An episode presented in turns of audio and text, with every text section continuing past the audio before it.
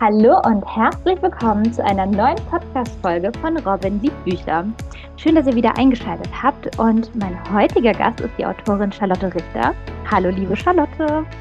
Ja, hallo, liebe Robin und ja, also hallo auch an alle, die jetzt uns beiden zuhören.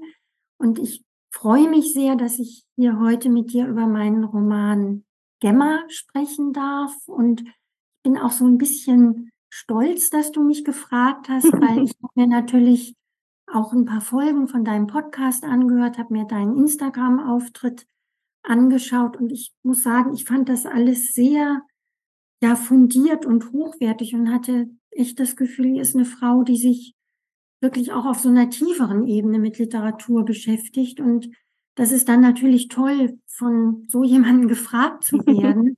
und ich, also mir ist auch besonders aufgefallen, dass du so deine Interviews sehr, ja, ich sag mal so feinfühlig führst und da sehr sensibel bist. Mm.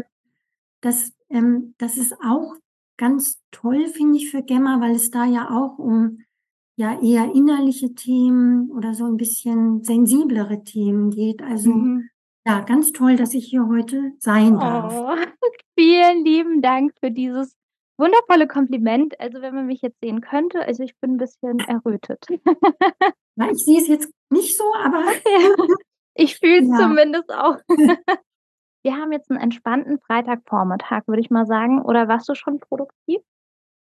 Ähm, tatsächlich ja, so ein bisschen. Also ich musste heute Morgen schon ein, ein Telefongespräch mit meiner Agentin führen. Das klingt jetzt Mhm. Wichtig.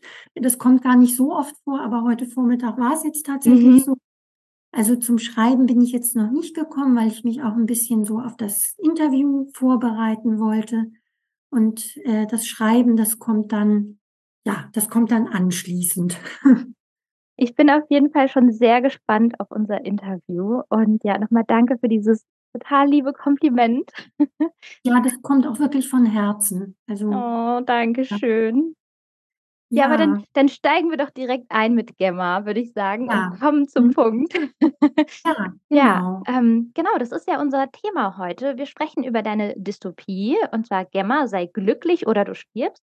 Und das ist im April 2021 im Arena Verlag erschienen, wenn ich das jetzt richtig recherchiert habe. Ja, ich glaube, das stimmt. Ich, Genau. äh, überlege jetzt noch mal, ja, aber genau. Ja, und damit wir dich jetzt ein bisschen besser kennenlernen, gibt es meine berüchtigten 13 Fragen. Oh Gott, ja. Los. Ja, kurz und knackig. Ja. Ähm, welchen Beruf hast du ursprünglich erlernt? Ich habe tatsächlich keinen Beruf erlernt. Also ich habe mehrere Fächer studiert, bin dann Mhm. aber nicht in einen Beruf eingestiegen, sondern ja, habe es gleich mit dem Schreiben versucht. Wow. Und war es also dann schon immer dein Traum gewesen, Autorin zu werden? Jein, also ich habe als Kind, ähm, da wollte ich, ich glaube, Reitlehrerin, Tierärztin oder Schriftstellerin werden. Mhm. Das ist dann so nachher ein bisschen in den Hintergrund gerückt mit dem Schreiben. Und aber während des Studiums ist das dann halt auch durch so ein paar Schreibkurse, die ich dann auch mitgemacht habe, Mhm. zurückgekehrt. Ja, und das ist schon so mein, mein Wunschberuf gewesen. Ja. Ah, das ist schön, dass sich das dann erfüllt hat. Also das heißt, du bist auch hauptberuflich Autorin. Ja, genau. Ja. Und wo schreibst du am liebsten? Ich schreibe am liebsten in Cafés Mhm. und in meinem Schreibatelier in Hamburg. Das ist so ein Gemeinschaftsbüro für Autorinnen und Autoren. Mhm. Und manchmal, wenn das Wetter schön ist, schreibe ich auch gerne zu Hause an meinem heimischen Schreibtisch. Klingt auf jeden Fall sehr schön. Alles irgendwie so ein bisschen idyllisch und entspannt. Genau. Ähm, wann kommen dir die besten Ideen?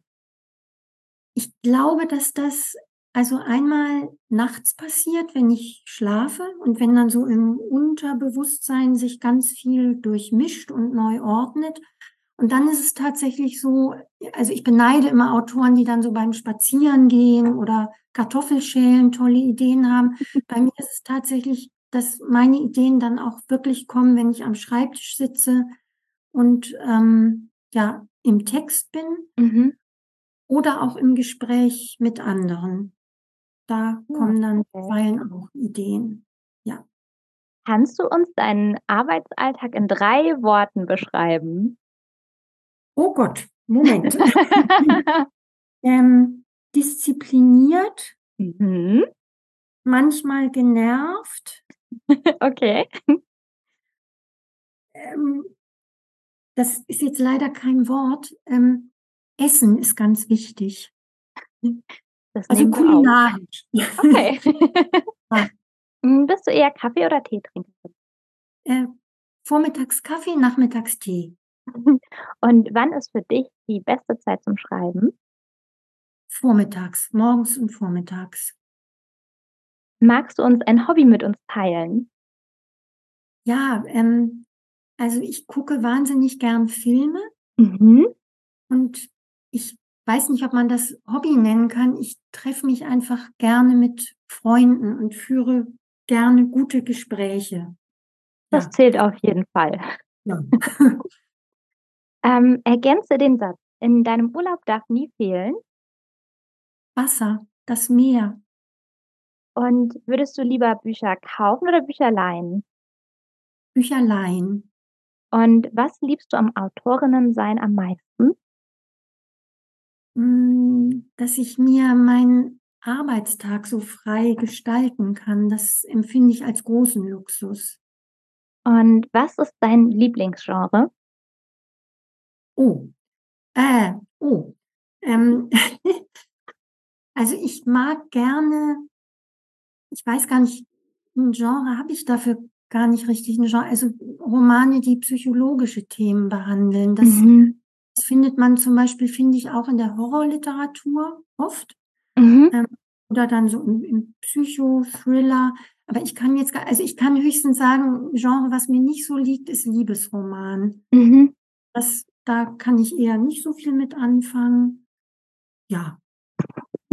Okay. Ja, dann sind wir schon mit den 13 Fragen durch Ja, und kommen oh, jetzt zu das geht immer fix, ja. Zu deinem Roman „Gemma, sei glücklich oder du stirbst.“ Und ich habe ja eben schon erzählt, es ist 'ne Dystopie und da spielt auch das Glücklichsein eine zentrale Rolle, sagen wir mal eher eine lebenswichtige Rolle. Hm, Ja. Charlotte, bitte erzähl uns doch erst mal vorneweg, um was geht es in „Gemma“? Ja, genau. Also, ähm, „Gemma“ ist ein Near-Future-Roman, der eben die Frage behandelt, wie eine Gesellschaft mit Menschen umgeht, die einer bestimmten Norm nicht entsprechen. Und in diesem Fall ist das halt die Norm des Glücklichseins. Und, ähm, die Hauptfigur ist Gemma, die ist 16 Jahre alt und wächst halt in einer zukünftigen Welt auf, in der Glück überlebensnotwendig geworden ist. Und zwar ist vor ungefähr 80 Jahren am Himmel so ein geheimnisvolles Phänomen aufgetaucht, der Mhm. sogenannte Glanz. Und dieser Glanz sorgt eben dafür, dass jeder Mensch, der nicht glücklich genug ist, stirbt. Mhm. Ähm, Gemma wird jetzt an der Akademie aufgenommen, an der, ja, vor allem junge Menschen lernen, wie man Glück oder positive Gedanken und Gefühle erzeugt. Mhm. Das ist für sie besonders wichtig, weil sie halt ihren Vater retten möchte, dessen dessen Glückspegel immer weiter absinkt. Mhm.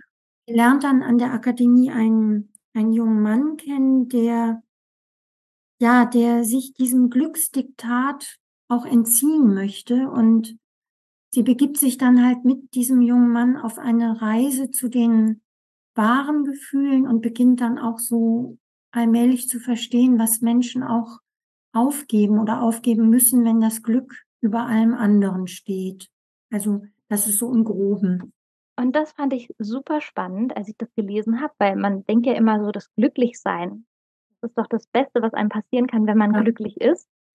Ähm, ja, und das wird halt so 'n bisschen infrage gestellt, was ich total spannend fand und auch sehr interessant beim Lesen, also auch Gemmas Entwicklung einfach zu sehen, ne, die am Anfang, sage ich mal, das Glück als oberstes, man sagen, Gut anerkennt Ja. und dem System auch nicht widersprechen möchte.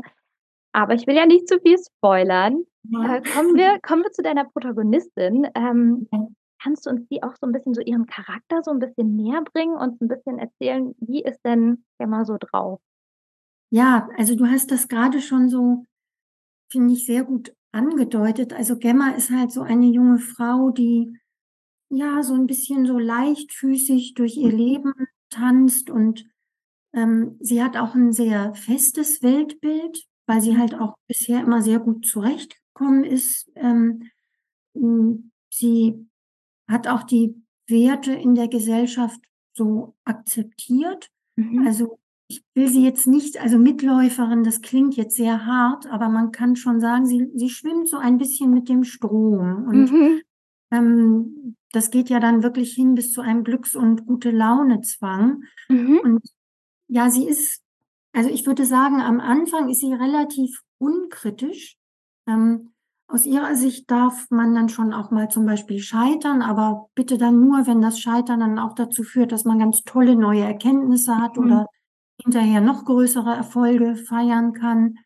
Und sie kriegt zwar, also sie ist jetzt nicht so jemand mit totalen Scheuklappen, sie kriegt schon auch mit, dass es sowas wie, wie psychisches Leid oder auch psychische Krankheit gibt, mhm. aber, aber sie hat dann halt eher so eine Haltung, naja, dann muss man sich eben mehr anstrengen, dass es einem dann auch schnell wieder gut geht. Mhm. Ähm, und ja, sie bewertet halt auch positive Gedanken und Gefühle sehr viel höher als zum Beispiel so Gefühle wie Angst oder Hoffnungslosigkeit oder Trauer oder Schmerz. Mhm. Ähm, und ja, wenn sie von so seelischem Leid oder Unglück spricht, dann tut sie das auch eher in so einem Modus von bekämpfen, besiegen, mhm. sich mehr anstrengen. Mhm. Ja, und, und das finde ich dann eigentlich ähm, so das auch Interessante oder Tolle an ihr, dass sie, also ihr Weltbild, das wird dann, oder ihr Leben wird auf einmal so auf den Kopf gestellt mhm. im Laufe des Romans und dass sie aber auch so eine Bereitschaft mitbringt, sich darauf auch einzulassen. Mhm. Also sie wehrt es natürlich anfangs ab, aber dann irgendwie doch gibt es so eine Stelle in ihrem Innern, wo sie sagt, Mensch, also vielleicht sollte ich da doch nochmal genauer hinschauen. Und das finde ich, ja, dass, dass sie so diese Bereitschaft hat, ihr Weltbild einfach nochmal zu hinterfragen. Das finde ich was sehr, sehr wertvolles und auch wie du ja vorhin sagtest, so klar, wir wünschen uns alle für unser Leben, dass es uns gut geht und hm, so Unglück oder auch sogar bis hin zur Depression, das ist ja auch was hoch Unangenehmes und ganz Abscheuliches. Also wer das mal kennengelernt hat, wird das wissen. Und diesem Dilemma, also zwischen ich will mich immer gut fühlen und ich kann mich aber gar nicht immer gut fühlen, diesem Dilemma stellt Gemma sich dann auch. Und das finde ich, also, ja, das finde ich einfach sehr schön an ihr. ich ja. finde, die, das Konstrukt auf jeden Fall vom Glücklichsein regt auf jeden Fall zum Nachdenken an. Ja. Und ja, aber kommen wir noch mal zu Gemma. Auf jeden Fall steckt da, denke ich mal, ein Stückchen Charlotte mit drin. Aber Ja. gibt es auch eine Eigenschaft von Gemma, die du gerne hättest? Ja, ähm, ich glaube, ich wäre gerne so mutig wie Gemma. Also, Mhm. ähm, sie ist da ja dann doch auch sehr konsequent in dem Weg, den sie geht und Mhm. nimmt halt auch in Kauf, dass sie ausgeschlossen wird so dass sich Menschen auch von ihr abwenden. Und diesen Mut in dieser ganzen Konsequenz, den würde ich mir manchmal auch so für mich wünschen. Und was sie, was ich an ihr auch gut finde, ich glaube, das habe ich auch ein bisschen, aber mhm. sie hat das irgendwie noch konstruktiver als ich, also dass sie sich auch ihren Schattenseiten stellt und sich mhm. auch den Anteilen in ihrem Innern stellt, die sie vielleicht nicht so gut findet und mhm. mit auch hadert. Das finde ich, tut sie auf eine sehr konstruktive Art. Und ähm, was ich auch sehr toll an ihr finde, und auch da würde ich, also das ist dann sozusagen ein bisschen mein Wunsch-Ich, von dem ich dann erzählt habe. Sie schafft es ja, sich von diesem Daueroptimismus so mehr zu einem ja realistischen Weltbild mhm. und realistischen Betrachtung des Lebens hinzubewegen. Mhm. Und das würde ich mir auch für mich selber wünschen. Ich selber habe eher so ein bisschen so eine pessimistische Haltung oft, mhm. was ich jetzt per se gar nicht schlecht oder schlimm finde. Mhm. Aber manchmal ist es mir ein bisschen zu viel Pessimismus. Und das finde ich okay. bei Gemma darum beneide ich sie auch, dass sie da so eine gute also, so 'n gutes Gleichgewicht findet, Mhm. eben, ja, diese realistische Sicht auf das Leben. Ja, ja, verstehe. Oh, das klingt total spannend. Ähm, danke für den Einblick auf jeden Fall. Ja. Ähm, wie bereits erwähnt oder was wir die ganze Zeit ja auch besprechen, ist ja dieses Glücklichsein und dass es Ja. unerlässlich ist halt für das Leben. Da gibt's aber auch 'n gewisses System. Können wir darüber sprechen, über die Zonen Ja. was sie bedeuten?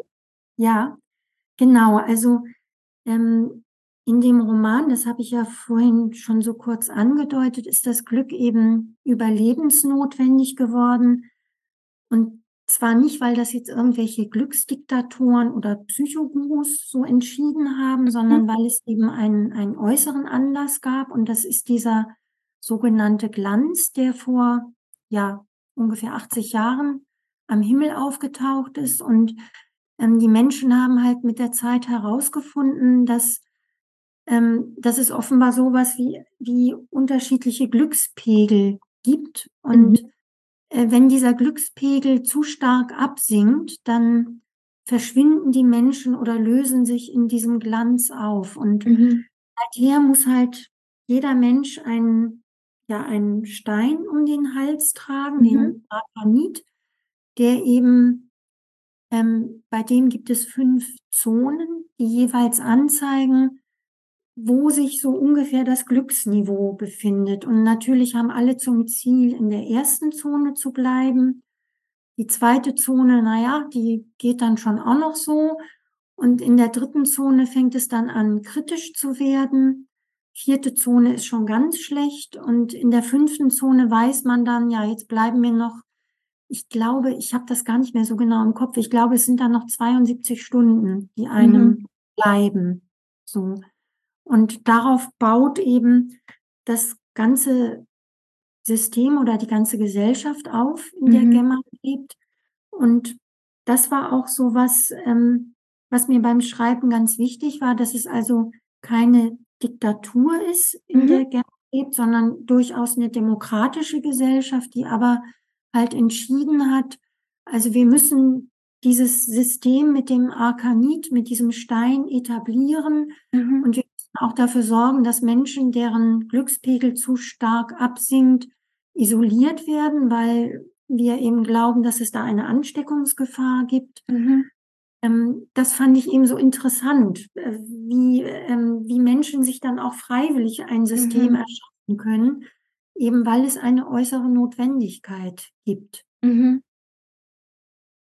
Genau. Und was vielleicht auch noch das war für mich auch 'n bisschen komisch während des Schreibens, das war sozusagen noch vor Corona. Ich hatte dann ja Mhm.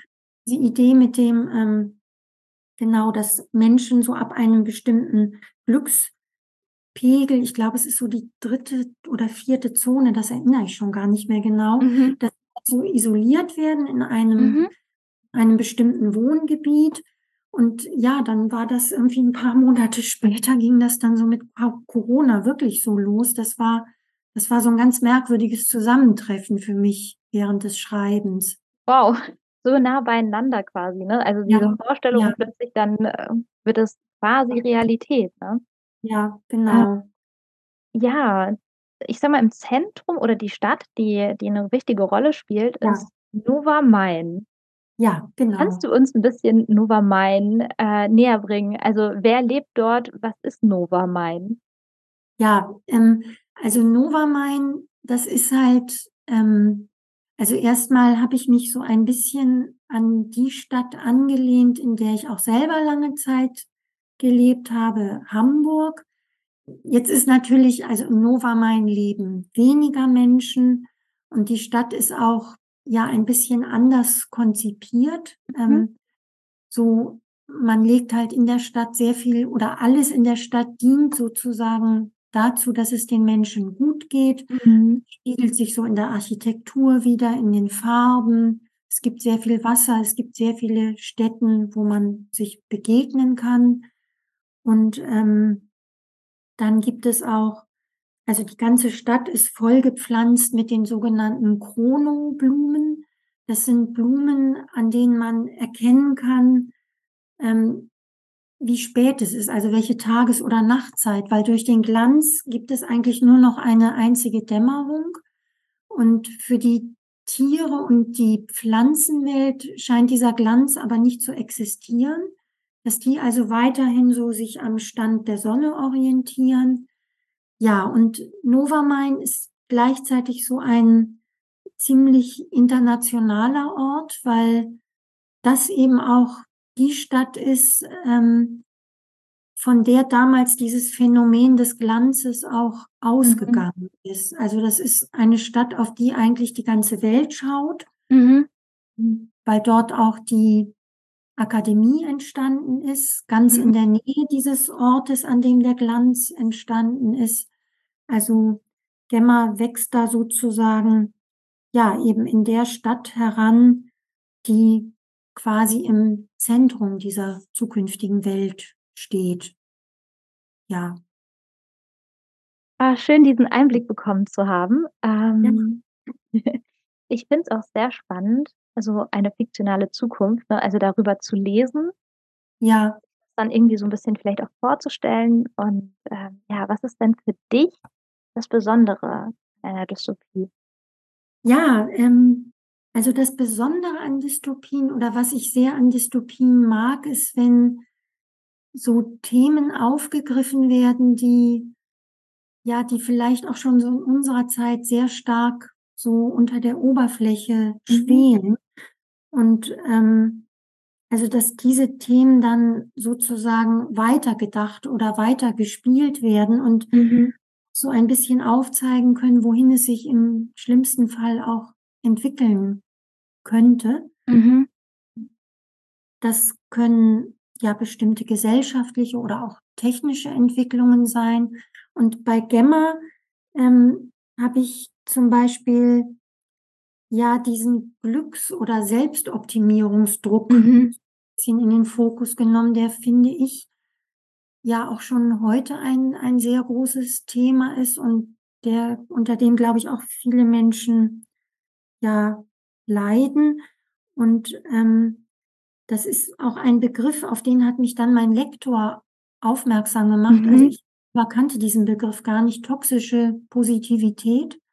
Oh. Ähm, habe ich dann mal so ein bisschen so im Internet recherchiert und das greift tatsächlich ganz viel auf, worum es dann auch in Gemma geht. Also ich glaube, mhm. das ist ein Thema, was heute durchaus schon eine Rolle spielt.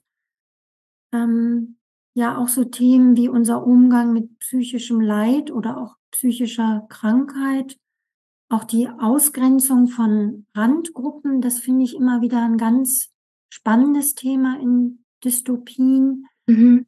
Also ich finde, Dystopien haben tatsächlich immer einen ganz starken Gegenwartsbezug. Sie mhm. spielen es dann halt einfach nur noch mal weiter. Also ich habe dann auch noch mal überlegt, was sind denn eigentlich für mich so wegweisende Dystopien gewesen? Das ist einmal glaube ich, so der Report der Markt. Das ist inzwischen mhm. auch, meine ich, als Netflix-Serie oder als Serie zumindest verfilmt worden. Mhm. Das ist ein ganz toller Roman. Die Serie ist auch sehr sehenswert. Okay. Und ähm, dann gibt es auch einen Roman von ähm, Katsuo Ishiguro. Das ja ist, ich weiß gar nicht mehr in welchem Jahr er den Literaturnobelpreis bekommen hat, der heißt ähm, Alles, was wir geben mussten. Mhm. Ist auch gefilmt worden, auch ein ganz toller Film. Und das sind für mich eigentlich so, ja, ein bisschen so wegweisende Bücher gewesen.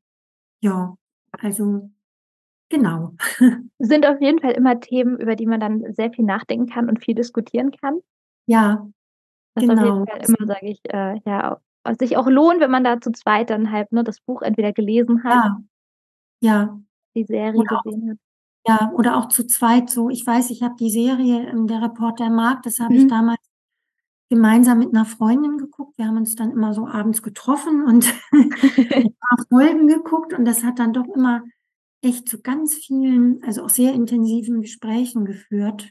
Mhm. Ähm, ja. Ähm, Kommen wir wieder zurück zu Gemma. ähm, was mich auch noch interessieren würde, ist, wie oft hast du denn selbst dein Buch gelesen? Also, ich denke mal, du hast es Ach. ja überarbeitet und dann noch mal und dann Genau. wie wie oft kommt da oder wie oft hast du, ja, dein Buch gelesen? Ja, ich ähm, ich das ist jetzt leider eine Frage, die ich nur so ganz schwammig beantworten kann. Also, Kein ich würde Problem. sagen, es es bewegt sich irgendwo zwischen wahrscheinlich 20 und 50 Mal. Also, Mhm. das Wow. äh, ich konnte so ich sage mal so, das 1. Kapitel, das konnte ich am Schluss fast singen, weil ich das so oft, ähm, immer wieder und umgeschrieben und dann gab es aber natürlich auch wieder Kapitel oder Abschnitte, die gleich so beim 1. Mal Mhm. eigentlich ganz stimmig waren. Zum Beispiel, ähm, die Aufnahmeprüfung von Gemma an der Akademie, die ist mir jetzt so im Gedächtnis geblieben, dass die eigentlich da habe ich auch gar nicht mehr viel überarbeiten müssen und ja, dann habe ich auch Kapitel wieder rausschmeißen müssen oder, Mhm. ähm, ich weiß auch grade im 2. Teil, da ist dann noch mal habe ich ganz viel umgestellt und deswegen so dieses wirklich von vorne bis nach hinten einmal durchlesen, das war dann eigentlich nur noch im Schlusslektorat. Mhm. Da waren es dann, wenn ich das richtig erinnere, 2 Durchgänge. Mhm. Also, insgesamt mit meinen eigenen Überarbeitungen, ja, also aller mindestens 20 Mal. Oh, da kommt echt einiges zusammen. Ja, ja. Würdest du Das sagen, also, dass du also, du hast ja schon einige Bücher geschrieben. Ja. Liest man irgendwann mal nach Jahren dann noch mal sein Buch oder bleibt das dann verschlossen? Ja, ich bin tatsächlich so jemand, ich, ähm, habe große Schwierigkeiten, meine Bücher dann zu lesen, wenn sie Mhm. sozusagen zwischen Buchdeckeln dann auch gedruckt sind. Mhm. ich muss es natürlich auch, wenn ich zum Beispiel mal 'ne Lesung habe und ich muss zugeben also, ich hoffe, das klingt jetzt nicht so eitel, aber wenn ich dann auch mal so in meine früheren Bücher reingucke, wenn ich das dann doch mal irgendwie über mich Mhm. bringe, dann bin ich manchmal doch überrascht so, dass es gar nicht so schlecht ist, wie ich dachte. Aber ich habe tatsächlich eher, ähm, grade wenn das Buch noch relativ frisch auf'm Markt ist und ich dann reingucke und dann habe ich ganz oft dieses Gefühl: „Oh nein, das hätte ich noch viel besser machen können. Hier fehlt noch ganz viel.“ Also, ich kann dann schlecht so von diesem kritischen Blick Mhm, lassen. mhm. Ja. Okay, wenn du schon so kritisch bist, würdest du bei Gemma irgendwas verändern wollen? Ähm, ne, Gemma finde ich ja, vielleicht. Also, vielleicht würde ich würde ich den, ähm ja, ich glaube, ich würde gerne mit dem 2. Teil noch mal so 1, 2 Überarbeitungsrunden drehen, weil das Mhm. damals, ähm, doch relativ schnell gehen musste. Also, das war dann auch einfach, Mhm. dass der Abgabetermin immer näher rückte und ich bin doch jemand, ich lasse mir beim Schreiben einfach gerne viel Zeit und ich Mhm. Hätte zum Beispiel gerne am am Schluss, ähm, als Gemma dann so ja, ich will jetzt nicht zu viel verraten, aber sie dröselt dann ja so langsam auch auf, was was es mit dem Glanz eigentlich genau auf sich hat Mhm. und da hätte ich mir gern 'n bisschen mehr Zeit gelassen, um vielleicht auch noch mehr, ja, ins Detail zu gehen. Möglicherweise wäre es dadurch aber vielleicht auch langweiliger geworden. Mhm. Deswegen würde ich sagen, wahrscheinlich ist der Roman so schon weitgehend okay, hoffe ich. Also, für mich auf jeden Fall. Sehr gut. Charlotte, für wen würdest du sagen, eignet sich dein Buch? Ja, ich glaube oder ich hoffe, dass es sich für Menschen eignet, die, ähm ja, die sich auch, äh, mit dem Thema Glück, ähm, beschäftigen möchten, beziehungsweise die sich vielleicht auch immer wieder die die Frage stellen: „Was ist denn eigentlich auch Glück oder was macht ein gutes Leben aus?“ Und Mhm. ja, vielleicht auch für Menschen, die ähm, die so ein leichtes Unwohlsein haben, wenn dann so Begriffe fallen wie zum Beispiel, ähm, „Good Vibes Only“ oder Mhm. „positiv“. Ähm, vielleicht auch für Menschen, die sich, ähm, gerne mal mit diesem Begriff der toxischen Positivität befassen wollen. Und ich glaube oder ich hoffe, das ist zumindest so eine Rückmeldung, die mich immer wieder erreicht hat, dass das Buch offenbar auch so hilfreich war für für Leser und Leserinnen, die sich ähm, die sich auch schon so 'n bisschen auskennen mit so psychischen Leiden oder Mhm. mit ja, auch so Phasen, in denen es einem wirklich nicht gut geht, vielleicht Ja. sogar hin zur Depression. Ähm, das war eigentlich so eine Rückmeldung, die dann doch häufiger kam, dass Mhm. sich grad Leser von dem Buch auch so sehr abgeholt fühlten. Ah, okay, ja. Das ihnen tatsächlich auch so 'n bisschen, ja, geholfen hat. Also, das fand Mhm. ich 'ne 'ne sehr tolle Rückmeldung.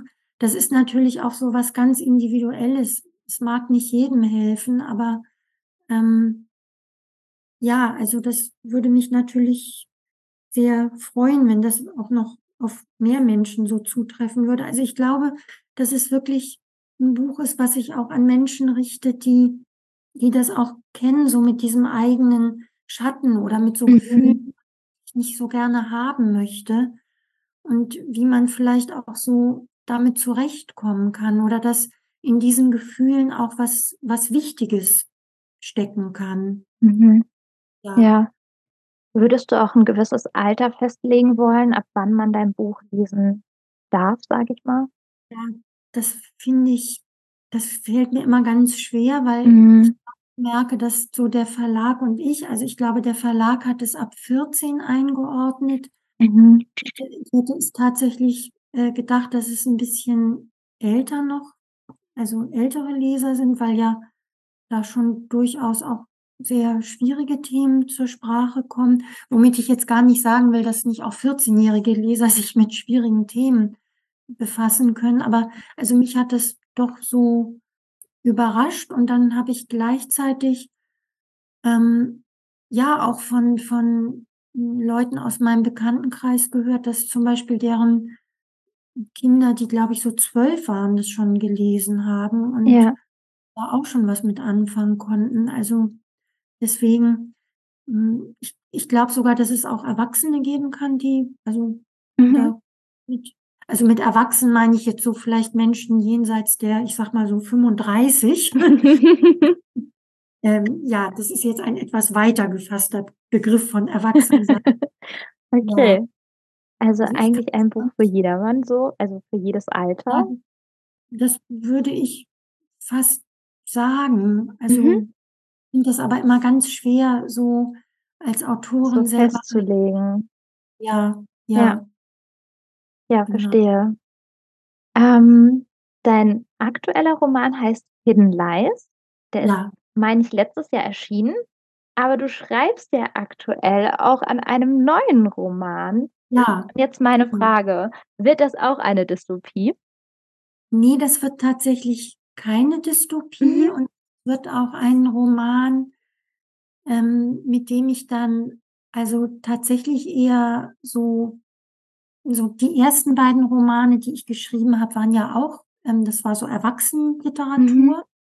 Und dieser Roman wird das jetzt auch wieder und das wird so ein ja, fantastischer, surrealistischer Roman, würde ich es mal Oh. nennen. Ja, ähm, genau. Aber ich Weißt will du das gar denn nicht ja? ausschließen, dass es wieder auch mal 'ne Dystopie geben wird, weil Mhm. es ist doch 'n Genre, was mich einfach auch sowohl im Film als auch in der Literatur sehr interessiert. Ja. Ja. Hm, zu deinem neuen Roman, der in wir in Anführungszeichen „in den Startlöchern“ steht, weißt du schon, wann es veröffentlicht wird? Ne, das ist auch Okay, tatsächlich so, noch weil ich ja jetzt, ähm, so 'n bisschen auch, ähm, die also, die Jugendliteratur verlasse, dass meine Agentin dann auch überhaupt erst wieder auf Verlagssuche für mich gehen muss. Mhm. Und, ähm, der Roman ist auch tatsächlich ich würde jetzt mal sagen, ich bin so auf der Hälfte. Mhm. Ich bin eher eine langsame Schreiberin. Also, ich weiß, dass es auch Autoren gibt, die wirklich in einem Jahr irgendwie 2 bis 3 Romane schreiben können. Und ich glaube, bei mir ist eher so 'n Rhythmus so ein Roman braucht bei mir 2 Jahre. Also, Mhm. insofern wird das, glaube ich, noch 'n bisschen dauern und dann hoffe ich natürlich auch sehr, dass dann auch ein Verlag anbeißen wird. Okay. Ja, dann habe ich ja noch 'n bisschen Zeit. Ja, Denn als genau. Nächstes steht nämlich Hidden Lies auf meiner Liste. Es ist Ja, ja auch 'ne ja. Dystopie und klang Genau. auch sehr spannend. Da hatten wir auch noch mal so 'n bisschen das Thema, glaube ich, Krankheiten und Genau. Ausgrenzungen. Ja, genau. Also, da geht's auch wieder so um Ausgrenzung, um ja, auch um eine Krankheit. Äh, und da hat der Verlag das Lesealter tatsächlich, ich glaube, ab 16 angesetzt, Ah, weil okay, mhm. ja, genau. Ja, Ja. Charlotte, wir sind schon am Ende des Interviews und ich Ja. bedanke mich sehr herzlich bei dir für ja, dass du Gast bei mir warst und ja, wir das tolle Gespräch führen durften. Ja, also, Robin, auch wirklich noch mal ganz, ganz herzlichen Dank. Das war, ja, irgendwie 'n ganz schönes Gespräch. Ich finde das auch immer so ja, so toll, wenn ich über solche Themen so reden darf und Mhm. Hat mich jetzt auch tatsächlich, ähm, wieder, äh, stärker in Kontakt mit dem Buch gebracht. Wie gesagt, das ist ja jetzt schon so 'n bisschen her und jetzt denke ich grade: „Ach, wäre schön, äh, wenn ich da doch vielleicht auch noch mal reingucke.“ Also, ja, ganz, ganz großes Dankeschön auch für die tollen Fragen und Das ja. freut mich. Das macht mich sehr glücklich. Vielen, vielen Dank. Ja. Und ja, ich wünsche dir auf jeden Fall ganz viel Erfolg auch mit dem neuen Projekt. Ja, vielen Dank. Und ich würde sagen, alle wichtigen Informationen zu dir, also, wo du auf Instagram zu finden bist, packe ich auch wieder in die Folgenbeschreibung. Und ja, und an alle Bücherliebhaberinnen und Bücherliebhaber und die, die's noch werden wollen. Ich wünsche euch einen wunderschönen Tag und dann hören wir uns wieder zu einer neuen Podcast-Folge von Robin liebt Bücher.